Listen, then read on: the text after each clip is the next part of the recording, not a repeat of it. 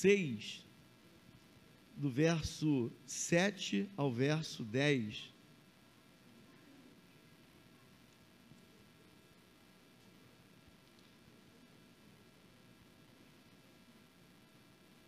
Gálatas capítulo 6, do 7 ao 10.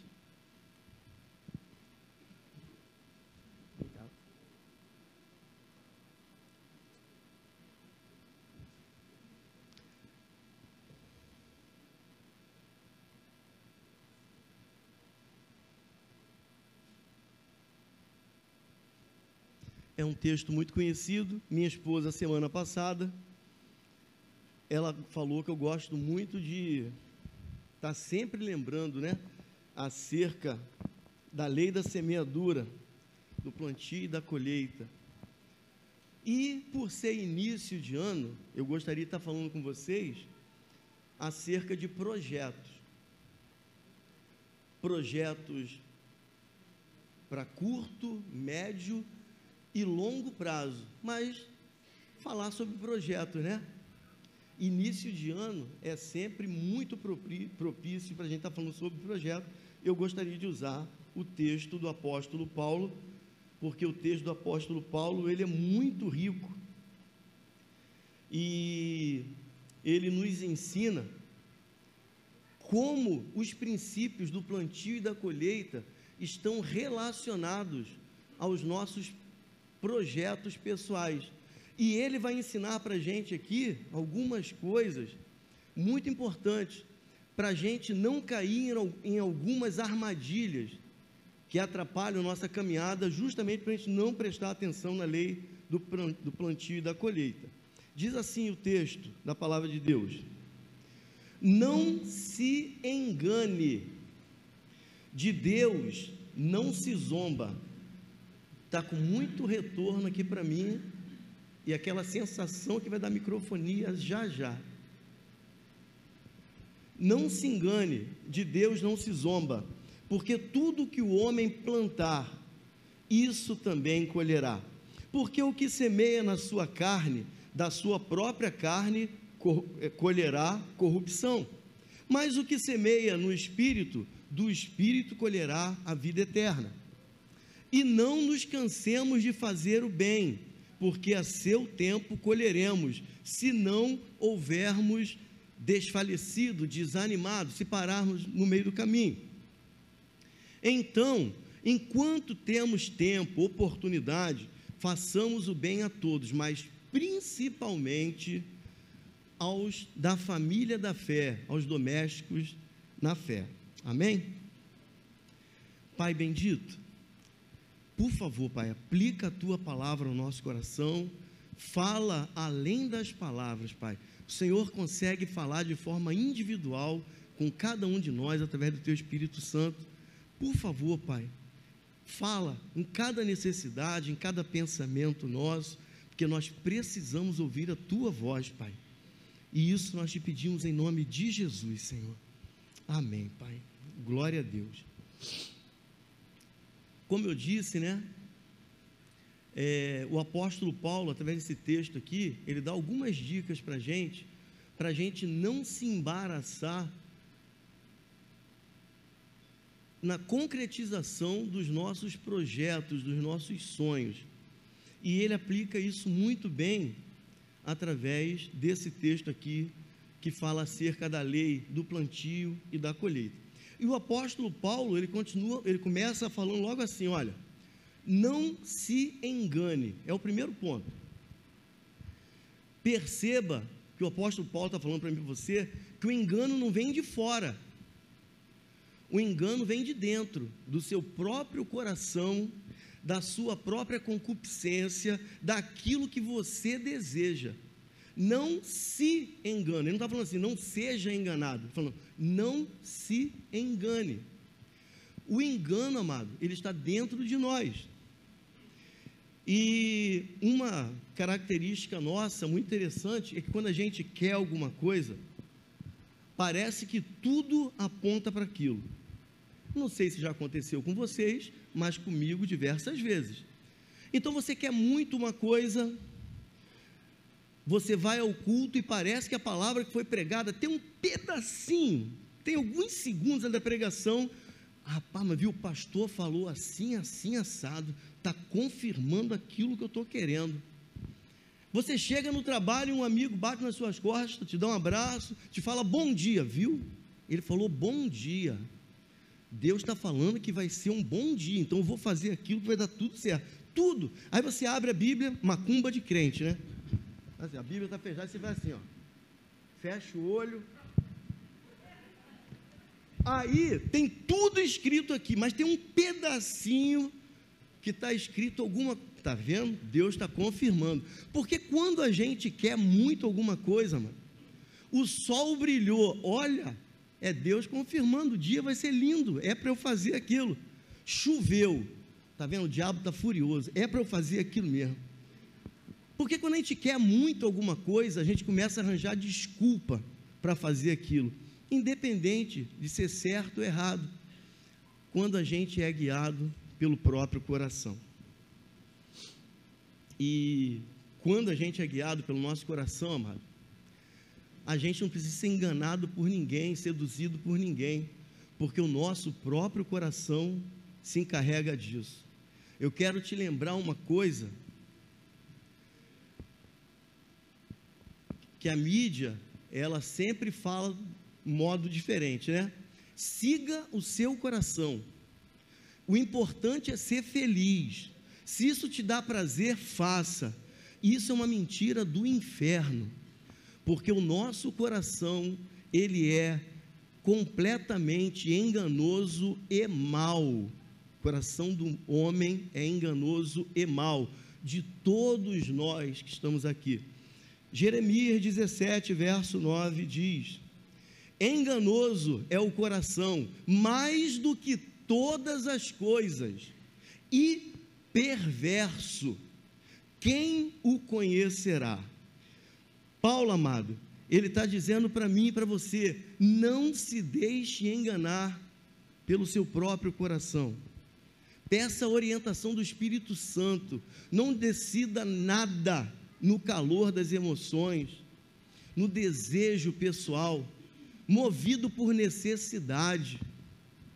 E Paulo, ele está falando comigo, com você aqui, muito especificamente sobre dois assuntos, muito específicos aqui. O primeiro é sobre Deus, que a gente se engana, nosso coração é tremendo, e o nosso coração quer nos enganar com relação a Deus. E o apóstolo Paulo está falando assim: olha, não se engane, de Deus não se zomba, Deus não se deixa escarnecer, Deus não se deixa enganar, Deus não se deixa iludir, ser ludibriado. Mas quantas vezes nós nos iludimos e a gente quer tanto fazer uma coisa e o nosso coração fala assim, na primeira pessoa: ah, eu vou fazer, depois eu peço perdão. Eu vou fazer, depois se der alguma coisa muito ruim, eu conserto. Eu vou fazer, depois eu dou uma desculpa, eu explico para Deus. Deus vai entender. Eu vou fazer, porque Deus sabe que a culpa não é minha, a culpa foi do meu pai que não me deu carinho, foi da minha mãe que me botou numa escola ruim, a culpa foi da vida. Então, Deus vai entender. O apóstolo Paulo está falando para mim para você aqui: não se engane. Você não vai conseguir enganar Deus e nem levar Deus pelo seu caminho. Deus não se deixa escarnecer. Muito simplesmente porque Deus, Ele sonda os corações. E Deus conhece o motivo pessoal de cada um de nós. Preste atenção nisso. Quando você faz uma coisa boa, uma atitude, uma ação boa, Deus sabe o motivo daquela ação. Quando você faz uma ação ruim, Deus sabe o motivo daquela ação. E as pessoas são responsáveis pelas ações, pelas atitudes dela. Você é responsável pela sua atitude, pela sua ação. Estive aconselhando uma pessoa, agora nos últimos dias, alguém que não mora em São Pedro da Aldeia, não é da igreja, meu amigo, né, estava na igreja, e eu comecei a ver umas postagens muito esquisitas. Um cara que era do Ministério do Louvor, da adoração, comecei a ver umas coisas muito esquisitas. E eu fiquei pensando, contei até três, contei até dez, eu falei, eu vou, vou falar com ele. Aí liguei para ele. Falei, rapaz, o que está acontecendo? Ô oh, pastorzão, tudo na benção. Falei, rapaz, eu tenho visto algumas coisas aqui que não estão legais com aquela pessoa que eu conheci. Aí ele falou assim: Ah, é, eu vou falar para o senhor, não vou ficar com rodeio, vou falar para o senhor logo o que está acontecendo. A minha esposa, ela me traiu, e a gente acabou o casamento e eu eu realmente tô tô vivendo a minha vida, tô Aí eu falei, então a culpa é dela? É, porque ela fez. Falei, não, então ela é responsável por essa parte aí. Que ela fez, aconteceu. Agora você está desviado da igreja, você está fazendo um montão de bobagem. Isso é culpa dela também? O pastor que confiou em você, que comprou instrumento, porque o instrumento que você toca não tinha lá na igreja, no Ministério Louvor, comprou por causa de você. É culpa do pastor também? O que que justifica você estar tá fora da presença de Deus? E às vezes, amado, a gente toma essas coisas como verdade. E a gente pensa que vai se justificar diante de Deus, ou a gente vai envolver Deus na nossa mentira ou na nossa história, e a gente acha que pode ludibriar Deus. O apóstolo Paulo está falando para mim e para você. Não se engane, de Deus não se zomba, Deus não se deixa escarnecer, Deus não pode ser movido pela tua vontade. Você não vai conseguir se justificar, não vai conseguir se explicar, você não vai conseguir dar jeitinho. De Deus não se zomba. Deus conhece a minha e a sua verdade interior. Jeremias 17, verso 10. Eu, o Senhor, esquadrinho o coração e provo os rins. E isto, preste atenção, por favor. Não é Paulo que está escrevendo, é Jeremias que está escrevendo. E isto para dar a cada um segundo os seus caminhos. Nós estamos falando aqui de plantio e colheita. E segundo o fruto das suas ações. De Deus não se zomba. Você não vai conseguir envolver Deus nas suas artimanhas. Deus não vai ficar com peninha de você.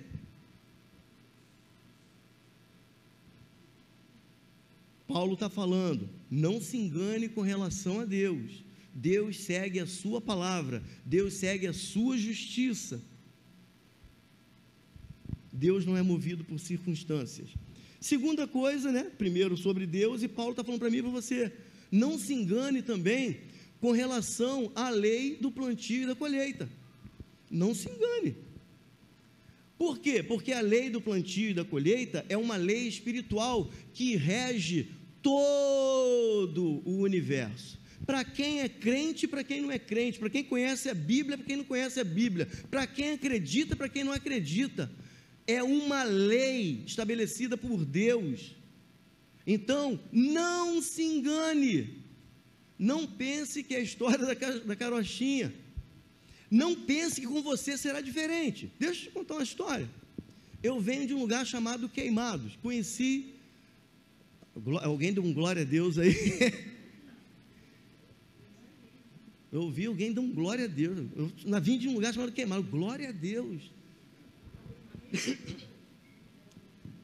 Então, eu tive oportunidade de conhecer algumas pessoas no tráfico, no crime, com 14 anos.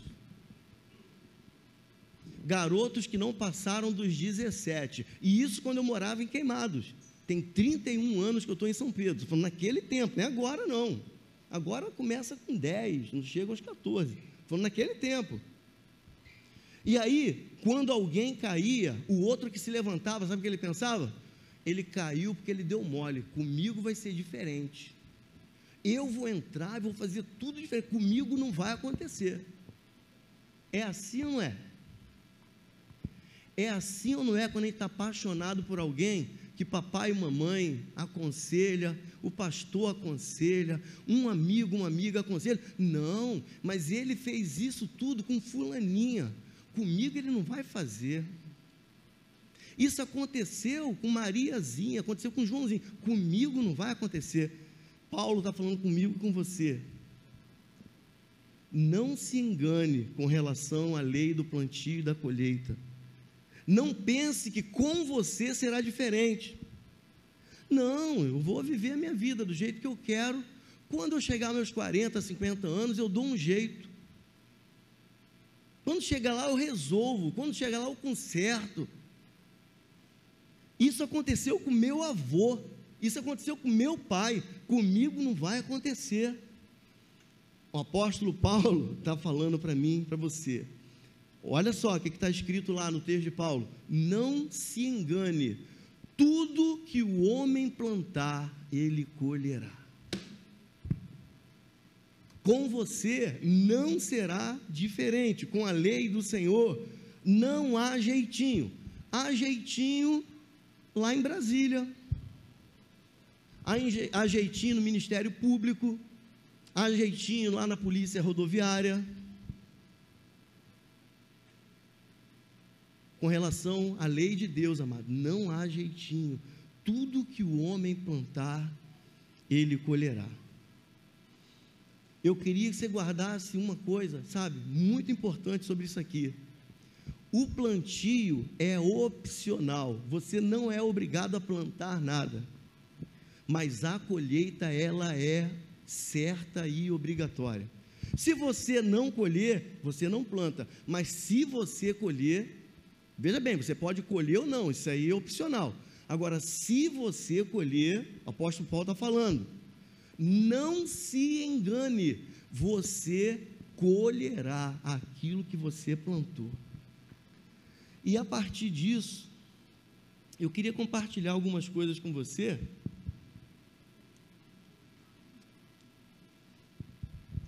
Com você de todas as idades.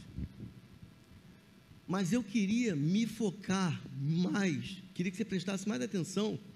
Você que é pré-adolescente, adolescente, jovem, presta atenção, porque Deus quer falar com você que você tem mais oportunidade de plantar, fazer uma semeadura boa, do que eu, que estou com 56 anos, que hoje já estou colhendo as coisas que eu plantei. Eu queria muito que você prestasse atenção, e mesmo as pessoas aí da minha idade, um pouquinho mais, um pouquinho menos, ainda dá tempo da gente mudar o curso do nosso plantio, porque aquilo que a gente plantar, a gente vai colher. Então, Segunda coisa que eu vejo aqui no texto de Paulo é que nós, eu e você, seres humanos de uma forma geral, nós focamos muito mais no objetivo do que no processo. Nós focamos muito mais na obra pronta, Henrique entende muito disso, pastor Fabiano, do que no alicerce, coisa que não aparece. A gente foca muito na linha de chegada, a gente não curte muito a largada, a corrida, a gente olha muito lá para o objetivo. E isso é porque o ser humano, de uma forma geral, ele é meio ansioso. E a tendência nossa, minha e sua, é sermos imediatistas. Né? Tudo que a gente quer, a gente quer para agora. Isso em relação a projetos, investimentos, bênçãos, carreira profissional. Quando a gente ora, nós somos imediatistas, por isso que fast food é um sucesso no mundo todo, até nos países do Oriente e, e, e etc. Né? Países que não têm características como as nossas, porque nós somos apressadinhos. De uma forma geral, amado, todos nós temos um olhar lá na colheita e a gente se esquece do processo. Para haver uma colheita, amado, a gente precisa preparar a terra, a gente precisa semear, a gente precisa regar. Quando houver necessidade, a gente precisa podar. E só então colocar remédio ali contra as pragas.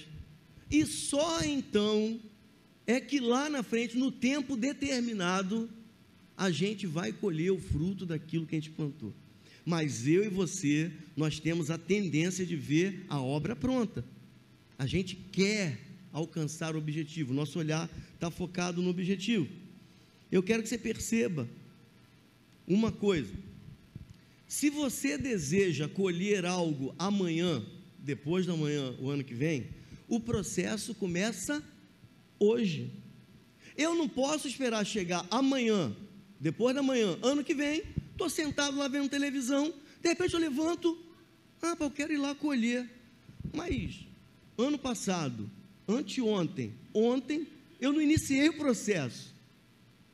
Eu não startei, eu não fiz o que eu tinha que fazer, eu não plantei, eu não reguei, eu não cuidei.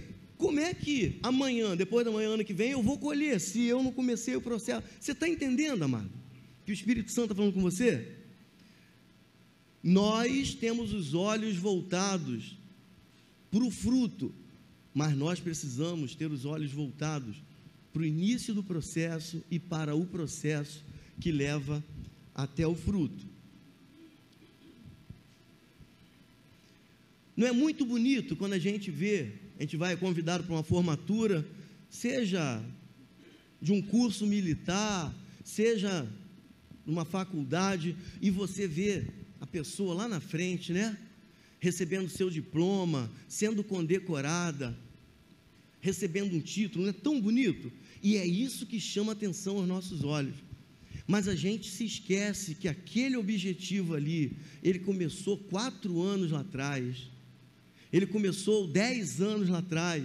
O que, que eu quero que você entenda, amado? É que a formatura da faculdade, ela não acontece no dia. Simplesmente, magicamente, ela começa cinco, sete, oito anos lá atrás, no preparatório para o vestibular. E aí tem um processo todinho que acompanha as aulas, os trabalhos, não é isso? Até chegar no dia da conclusão da formatura. Uma boda de 50 anos, 50 anos de casado, acontece magicamente? Nananina. Começa lá atrás, começa hoje. Se você quer daqui a 50 anos comemorar bodas de ouro, hoje começa o processo. Qual é o processo? Paquerar. Não, processo é orar, pedir a Deus para preparar o homem ou a mulher que vai cuidar de você, que vai te amar, que vai te honrar e que você vai fazer o mesmo. Há um processo. Eu não posso levar uma vida errante, semeando um montão de. E quando de repente chega, ah, eu quero fazer uma boda de ouro hoje. Mas você quer fazer uma boda de ouro? Mas com, com qual delas? Porque você teve uma vida errante, ficou com uma, com outra. Como você vai ter boda de ouro? Você está entendendo, amado? O objetivo é legal, mas ele só é alcançado. Você pega um, um jogador de futebol, um atleta olímpico, um engenheiro. Amado, a coisa não aconteceu magicamente, teve sacrifício, teve investimento de tempo, de esforço, de abnegação, renúncia, abrir mão de um montão de coisa que todo mundo fazia, mas para você não dava porque você tinha que estar focado naquilo que era o seu objetivo, para você atravessar o processo. A boa velhice, a boa velhice. eu estou com 80 anos, uma, todo entrevado, caramba, eu quero ter uma boa velhice. Vou levantar, começar a fazer caminhada, comida saudável. É assim, amado. A boa velhice começa aos 20. Pelo menos exercício, boa alimentação, não fumar, não beber, não perder noite de sono, preparar, sabe, trabalhar, se preparar para aposentadoria. Isso tudo faz parte de uma boa velhice. Amar e cuidar muito bem da sua esposa, dos seus filhos, porque depois você vai precisar dele lá na frente. Se você não fizer nada disso, amado, que coisa triste. Vocês já foram visitar asilo? Asilo e orfanato, dois lugares difíceis. E eu lembro que uma vez visitando uma senhora velhinha, e, e ela contando a história dela, que os filhos levaram ela ali para passar um final de semana, que eles iam viajar. Tinha dois anos, irmão, que eles foram viajar e não voltaram para pegar ela. E eu saí dali chateado tal, e aí conversando com alguém sobre isso, aí alguém falou assim, muito sabiamente, o que será que ela plantou para hoje ela estar tá colhendo isso? Será que ela foi uma boa mãe? Será que ela deu carinho? Será que os filhos dela estão fazendo isso à toa, sem motivo algum? Aquilo que você quer colher amanhã, amado, há uma preparação, há um processo, e você tem que começar a pensar nisso hoje, hoje, porque amanhã já é o tempo da colheita, não dá tempo de, de semear mais nada, o tempo de semear é hoje. Nós ansiamos tanto pelos frutos que não damos devida atenção às sementes. Eu adoro manga, eu gosto muito de manga fui visitar minha mãe. Ontem meu cunhado chegou lá com uma bolsa de manga, que ele sabe que eu adoro. Mas eu não ligo para caroço de manga. Não tenho nenhuma paixão, não boto assim para ficar olhando, não tiro foto de caroço de manga. Não saboreio caroço de manga, eu não ligo para caroço de manga. Mas, amados, na vida nós precisamos dar atenção, a devida atenção às sementes. Porque as sementes, amado, são os provedores, são as provedoras, né? Dos frutos que nós vamos colher amanhã. A gente precisa dar atenção às sementes.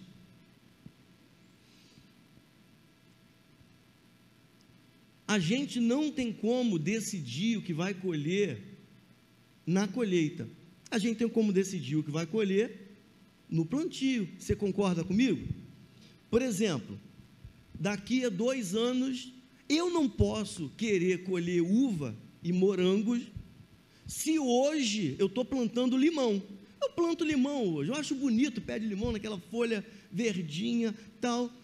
E aí eu saio plantando limão, limão, limão, limão. Mas daqui um ano, dois anos, me dá vontade de, de chupar tangerina, de comer uva. E aí fala, puxa vida, eu vou lá agora no meu pomar e vou colher uva. E eu vou chegar lá, vai ter uva, irmão. Não vai ter uva. Por quê? Porque daqui a dois anos já é o tempo da colheita.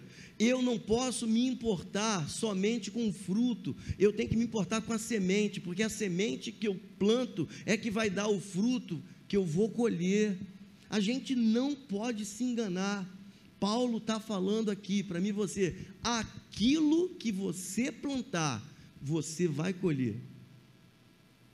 Paulo não está falando assim, planta qualquer coisa que lá na frente a gente dá um jeitinho, você vai colher aquilo que você quer. Não, planta aquilo que você quer colher, porque é isso que vai frutificar naquilo, na tua vida, aquilo que você plantar. Por favor, em nome de Jesus, pré-adolescentes, adolescentes, jovens. Eu não posso negligenciar uma vida de estudos. Papai e mamãe trabalham, papai e mamãe me dão cama forradinha, limpinha, cheirosinha. Papá, né? Café da manhã, almoço, janta. Não permitem que eu trabalhe, a não ser aquelas responsabilidades diárias de casa que todo mundo tem que ter mas eu negligencio isso. Eu não ligo para os estudos, eu vou para a escola só para jogar bola, eu fico paquerando, eu mato aula, eu vou para a praia, eu não ligo para os estudos. Aí daqui a pouco passa o tempo, e eu acordo assim, eu falo assim: rapaz, quer saber? Eu vou ser técnico do Tesouro Nacional. Eu vi na televisão que abriu o concurso, eu vou ser técnico. Vai ser técnico do Tesouro Nacional? Nananina, não vai. Eu vou ser piloto da aeronáutica, eu vou ser tenente da marinha. Não vai. Porque isso, amado, tem que começar a ser plantado hoje. Eu não posso negligenciar isso e lá na frente acender uma luzinha na minha cabeça. É isso que eu quero. Pronto. Eu vou contar para vocês uma história de um amigão meu. Alguns aqui conhecem, porque o conhece, ele conta essa história. E ele vivia desse jeito que eu estou falando. Então, com 13, 14 anos, ele queria saber de soltar pipa, jogar bola e namorar. Matava aula direto, ia para a praia. E o pai dele chamou e falou assim: Meu filho, você acha que eu brigo com você e que te, eu te obrigo a estudar por minha causa? Porque eu quero alguma coisa de você? Eu quero que você estude, que você conclua seus estudos. Vai ouvindo, Miguel para você. O que eu tinha de conseguir na minha vida, eu já consegui, e eu vivo do que eu plantei. Hoje é o tempo de você plantar. Não, pai, tá bom, mas eu não quero mais estudar, não, e eu sei o que, que vai ser da minha vida, não sei o que, passou. Ele começou a trabalhar numa empresa terceirizada, prestava serviço para uma empresa do Estado, e ele começou a se destacar, porque profissionalmente, ali na, na, na, parte técnica, ele era bom no que ele fazia. E um dia abriu uma possibilidade dele ser contratado pelo Estado. E aí, o diretor da empresa o chamou, ele era muito querido ali na empresa, e falou com ele: Olha, nós já conversamos sobre você aqui, você é um dos melhores técnicos que nós temos terceirizado e nós queremos que você faça parte da empresa. Então você não precisa participar do processo seletivo, você não precisa fazer prova. No dia tal, 8 horas da manhã, você vem aqui e nós vamos fazer tudo o necessário para você entrar. E ele ficou felizaço. E no dia marcado, às 8 horas da manhã, ele estava lá. Ele mais uns dois ou três. E aí deram uma ficha cadastro para ele preencher. E ele pegou a ficha, nome, endereço, telefone, blá blá blá, coisa e tal. E aí, nível de escolaridade. Aí ele colocou, né? Sexta série. Preencheu o restante tudinho, papapá, entregou. Quando o amigo dele olhou, chamou, ligou para ele, mandou ele lá. Rapaz, o que está acontecendo aqui? Mas, mas o quê? O teu nível de escolaridade, você não tem o segundo grau? Ele falou, não, rapaz, puxa vida, quando era eu tenho que fazer isso aí, fazer um supletivo, eu não, não tenho não. Ele falou assim, rapaz, eu não tenho como fazer nada por você então, porque o nível de escolaridade requerido pela empresa é segundo grau. Ele falou, amado, que ele veio no ônibus de lá até São Pedro, ele veio chorando e lembrando do que o pai dele falara com ele. Ele veio arrependido, chorando, porque ele não deu ouvidos ao pai. Ele passou o tempo que era o tempo da semeadura, semeando naquilo que lhe dava prazer, não deu ouvidos ao pai. E o, naquele dia, ele estava colhendo, amado uma colheita nada agradável, uma colheita amarga, parecia giló, e não era isso que ele queria colher, e ele não entrou, ele não foi recebido na empresa. Você está prestando atenção, amado? Não negligencie a semente, não negligencie o tempo do plantio, da semeadura, porque isso é que vai fazer a diferença lá na frente em relação àquilo que você vai colher. Estou falando muito para os jovens, né, adolescentes, pré-adolescentes, papai e mamãe. E você que pretende ser papai e mamãe, pré-adolescentes, jovens, eles são fruto daquilo que foi semeado na vida deles na infância. Vocês sabem que há um tempo de formação do caráter da criança, do menino, da menina? Se você, amado, preencher esse tempo, que é o tempo de você semear na vida do seu filho, da sua filha, você preencher com televisão, você preencher com celular, com jogos, você preencher com creche, com babá, com tia, com avó, você negligenciar a sua condição de pai e de mãe, lá na frente, esse é o momento da semeadura. Lá na frente vai chegar o correio na sua porta, vai tocar a campainha, vai bater no portão. A conta vai chegar, como diz a minha amiga Andresa. Hoje é o tempo da semeadura. Não tenha preguiça. Não deixe de fazer porque você acha que é trabalhoso. Hoje é o tempo de corrigir, de colocar limites, de doar amor, afeto, carinho, de abraçar seu filho, de beijar, de jogar bola com ele, de brincar de lutinha. Porque se você negligenciar esse tempo agora, que é de semear, lá na frente, amado, não adianta. Não adianta tentar recompensar com presente, com pedido de socorro, com lágrimas, com pedido de perdão. Não adianta porque o tempo da semeadura é um tempo determinado. Não se engane, não desperdice as sementes que Deus tem te dado. Os dons que Deus te deu são semente, não negligencie.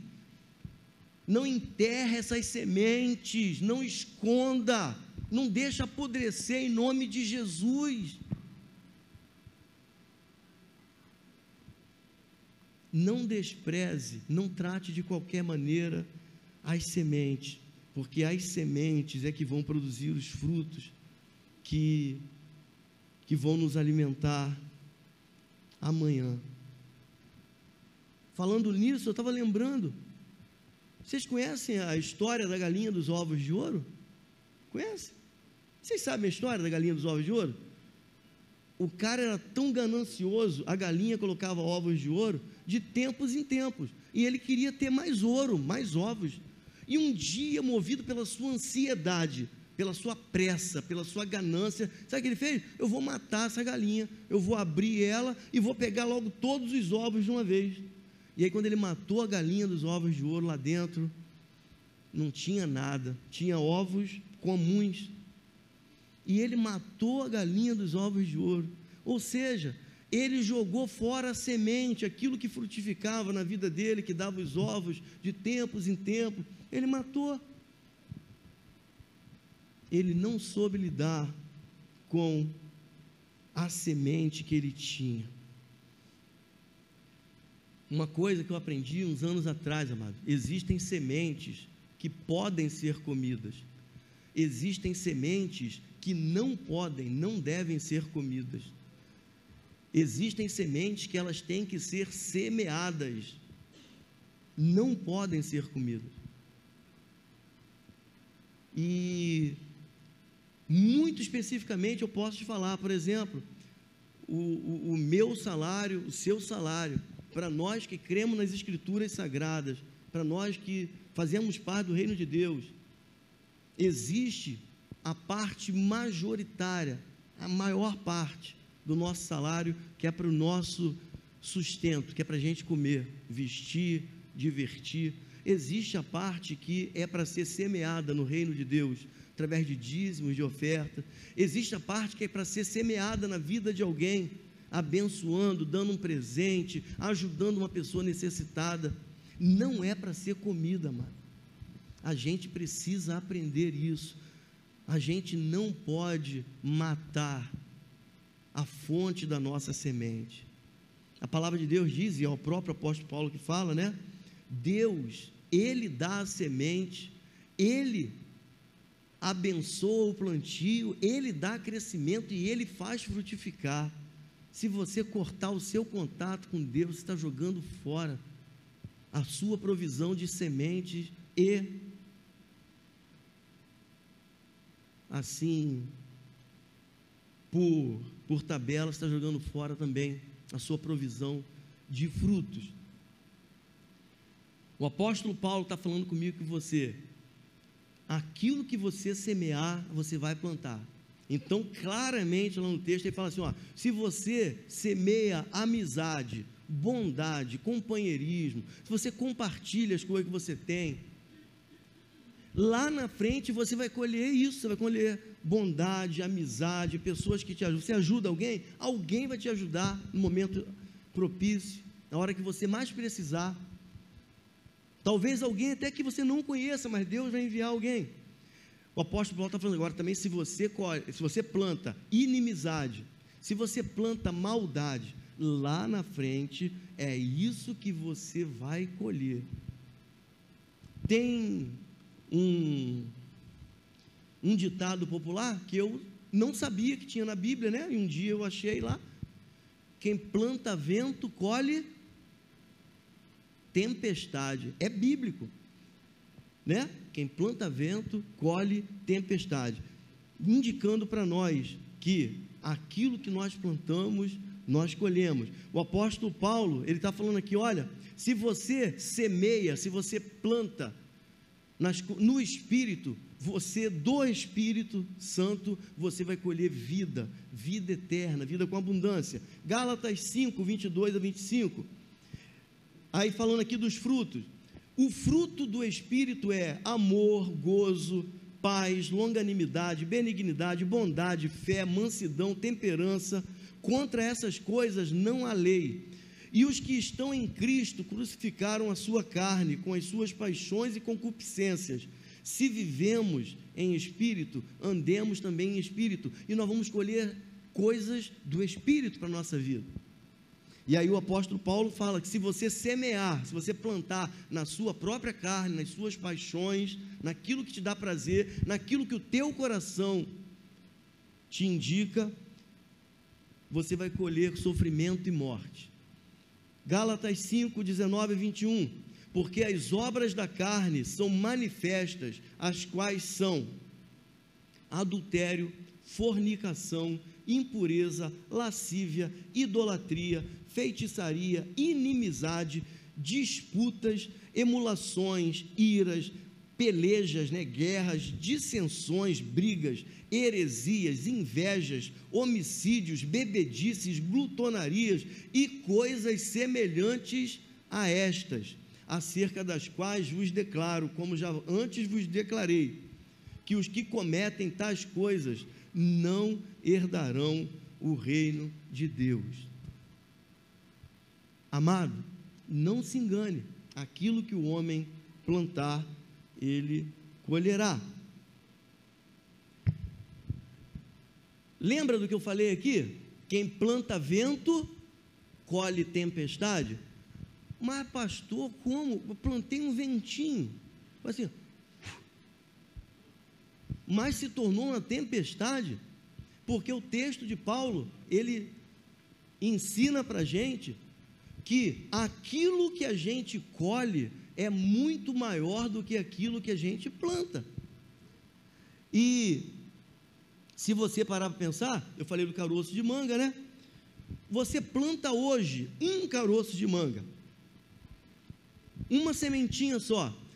Daqui a dois anos você vai ver o tamanho que vai estar a árvore no seu quintal.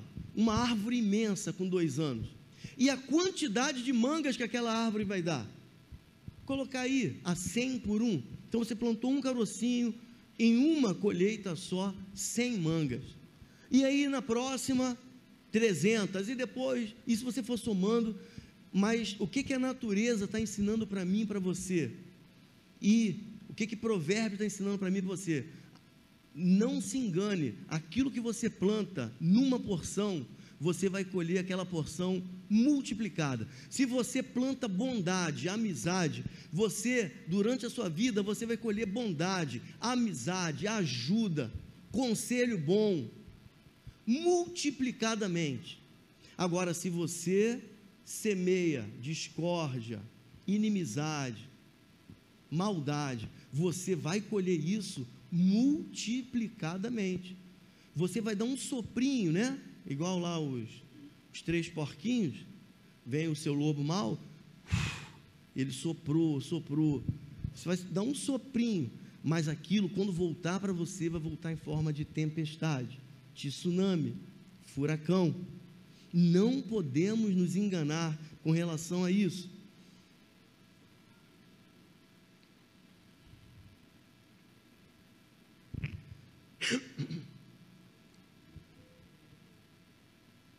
Quando a gente faz bem para uma pessoa, às vezes nunca mais vê aquela pessoa.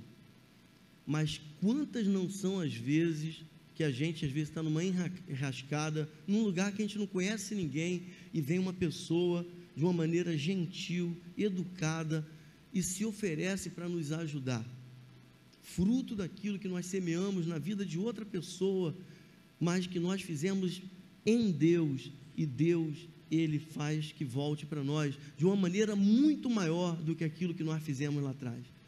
Mas semelhantemente, amada, quando nós semeamos as sementes erradas, aquilo que vai frutificar não é bom e a quantidade é sempre maior, né? E essas coisas Deus ministrou meu coração. E eu queria estar compartilhando com você porque é início de ano. Para muitos aqui é início de vida ainda. E tem como a gente planejar e a gente ter projetos ambiciosos. Mas também pode ter pessoas aqui no nosso meio que não gostam de conselho. Eu conheço pessoas que falam assim: ah, conselho é bobagem. Se conselho fosse bom, ninguém dava. Conselho, se fosse bom, as pessoas venderiam, venderiam caro. E, né? Cada um tem direito de pensar do modo que quiser. Mas eu gostaria de te dar dois conselhos nessa noite. O primeiro conselho é meu. Se você quiser se certificar, você pode ver lá 2 Coríntios, capítulo 4, versos 3 e 4, 1 João, capítulo 5, verso 19. Primeiro conselho, que é um conselho que eu gostaria de te dar, para todo mundo que está aqui. A Bíblia afirma nesses textos que eu estou citando aqui, que o mundo que nós vivemos, ele está morto e enterrado no maligno. A Bíblia afirma que Satanás, ele é o príncipe desse mundo. Ele governa as televisões, os rádios, a política, a religião. O mundo que nós vivemos, ele é governado por Satanás. E qual é o meu conselho em relação a isso? Meu amado, minha amada, principalmente aqui papai e mamãe, que não tem coisa que a gente ama na, ama na vida mais do que filho. Meu amado, minha amada, não somente se esforce por semear coisas boas, além de semear coisas boas, busque a Deus, ore e vigie. Abra a tua Bíblia, por favor, Mateus capítulo 13, versos 24 e 25. Eu vou te explicar por que, que eu estou te dando esse conselho. Porque o mundo que nós vivemos é governado pelo maligno. Então não basta semear coisas boas, além de semear coisas boas, você precisa buscar a Deus, você precisa vigiar, você precisa orar, interceder por quem você ama. Jesus lhes contou outra parábola, dizendo: O reino dos céus é como um homem que semeou a boa semente no seu campo, mas enquanto todos dormiam, Veio o seu inimigo e semeou o joio no meio do trigo e se foi. Você está entendendo, amado, o que o Espírito Santo está falando com você? Com relação ao seu trabalho, faça o seu melhor, se aperfeiçoe, estude, cumpra o seu horário, faça além do estipulado mas consagre o seu trabalho, a sua profissão. Ore ao Senhor todos os dias que você sair para trabalhar de manhã, o seu negócio. Você está entendendo isso? Porque ainda que você faça o seu melhor, Ainda que você só semeie coisas boas, o mundo jaz no maligno e há um inimigo, há um adversário que ele, se ele encontrar uma brecha, ele vai passar para semear joio no meio da sua boa semente. Papai e mamãe, faça o seu melhor, semeie o melhor na vida do seu filho, da sua filha, mas não canse de buscar ao Senhor, de consagrar os seus filhos, quando estiverem dormindo, ir lá, orar pela vida deles. Está sempre indo na escola, conhecer os amiguinhos, os lugares que frequenta, o, a equipe do futebol, com quem fala no celular, você precisa saber, você precisa orar e você precisa vigiar. Não são poucos os casos. Papai e mamãe estão tranquilos. Meu filho é uma bênção. Meu filho não sai de casa. Conta todo mundo aí na rua, largado, indo para a praia, jogando bola. Meu filho está lá no quarto, tranquilo. Fica no computadorzinho dele. Não me dá trabalho, meu filho. E um dia, quando acorda, o filho está com a vida desgraçada, porque através do computador, dentro do quarto, o diabo entrou na vida do filho e desgraçou tudo.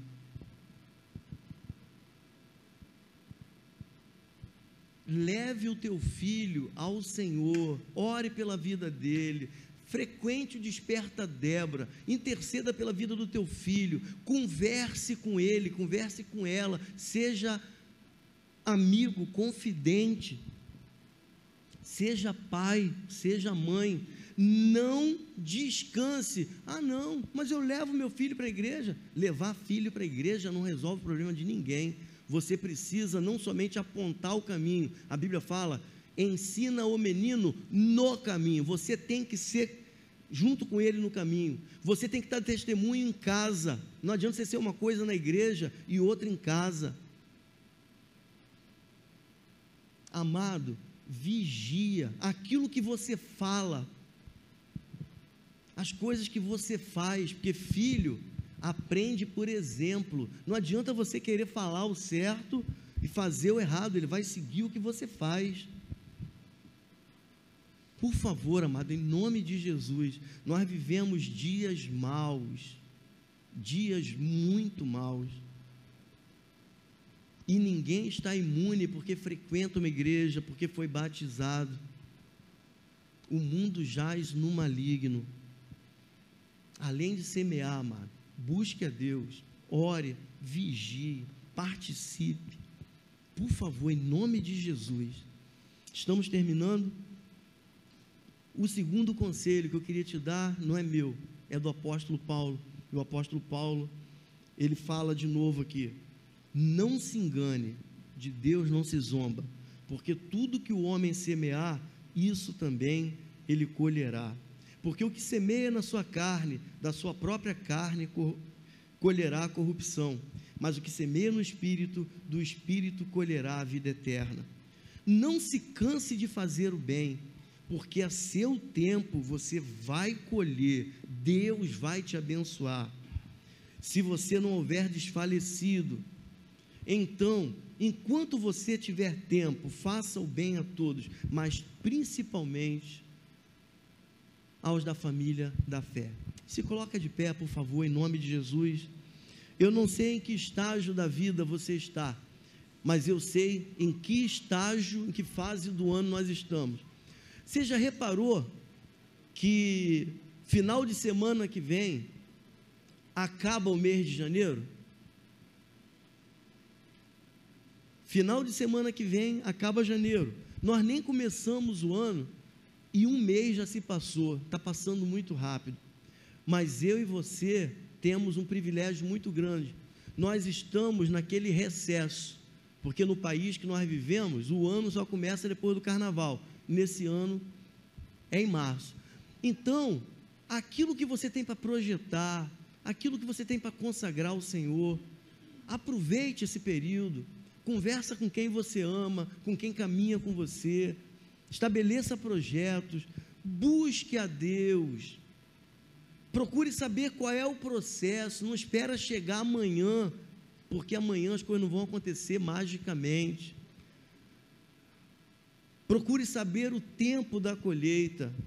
Você pode plantar hortaliça hoje e colher amanhã, mas se você plantar um arbustozinho, um pé de limão, por exemplo, você não vai colher limão amanhã, aí já tem que ser depois da manhã. Mas se você plantar uma mangueira, aí não vai ser depois da manhã, vai ser no mês que vem. Para você não ficar ansioso, desesperado, você precisa saber os tempos e as estações. Quem pode revelar isso para nós é o Espírito Santo. Amados, vivemos tempos maus. Precisamos caminhar com o Senhor. Precisamos caminhar por fé, precisamos caminhar direcionados pelo Espírito Santo, precisamos fazer projetos, precisamos pedir que Deus estabeleça os seus projetos na nossa vida. Nós precisamos muito, amado, muito caminhar pela palavra. Amém? Deus bendito, Pai amado, todo-poderoso. Eu sei, Pai, que as minhas palavras não têm poder para fazer diferença na vida de ninguém mas eu sei que a tua palavra tem, e eu sei que a voz do teu Espírito Santo fala profundo. Eu quero te pedir, Pai, aqui existem pessoas de todas as idades que estão em fases diferentes da sua vida, mas eu sei que para cada uma delas você tem um projeto, o Senhor tem um plano, e eu sei, Pai, que o Senhor tem desejo e prazer de abençoar, de fazer frutificar a vida dos teus filhos. Eu sei, eu creio, Pai, não tenho certeza, talvez haja alguém aqui em nosso meio que ainda não te conhece, ainda não tem intimidade contigo de forma pessoal, como pai e filho.